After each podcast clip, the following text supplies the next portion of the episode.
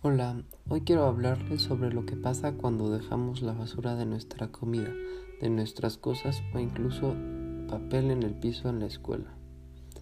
Esto puede tener severos daños para nuestro planeta, pues una vez que esta basura empieza a moverse en el piso con el viento, muchas veces termina en coladeras o pendientes de agua, que esto ocasiona que no solo estemos contaminando el piso, sino también el agua y muchas veces hay ductos de agua que llegan hasta los océanos.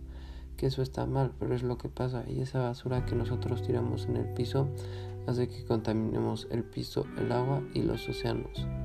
Para este tipo de problemas se tiene que buscar un cambio rápido y que mejore por mucho esta situación.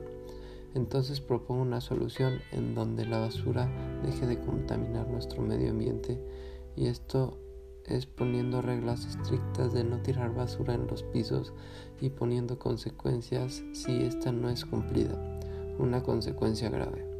Y junto con la solución pasada también el educar mejor a las personas para que así estén conscientes de lo que pasa y dejen de hacerlo. Gracias por su atención.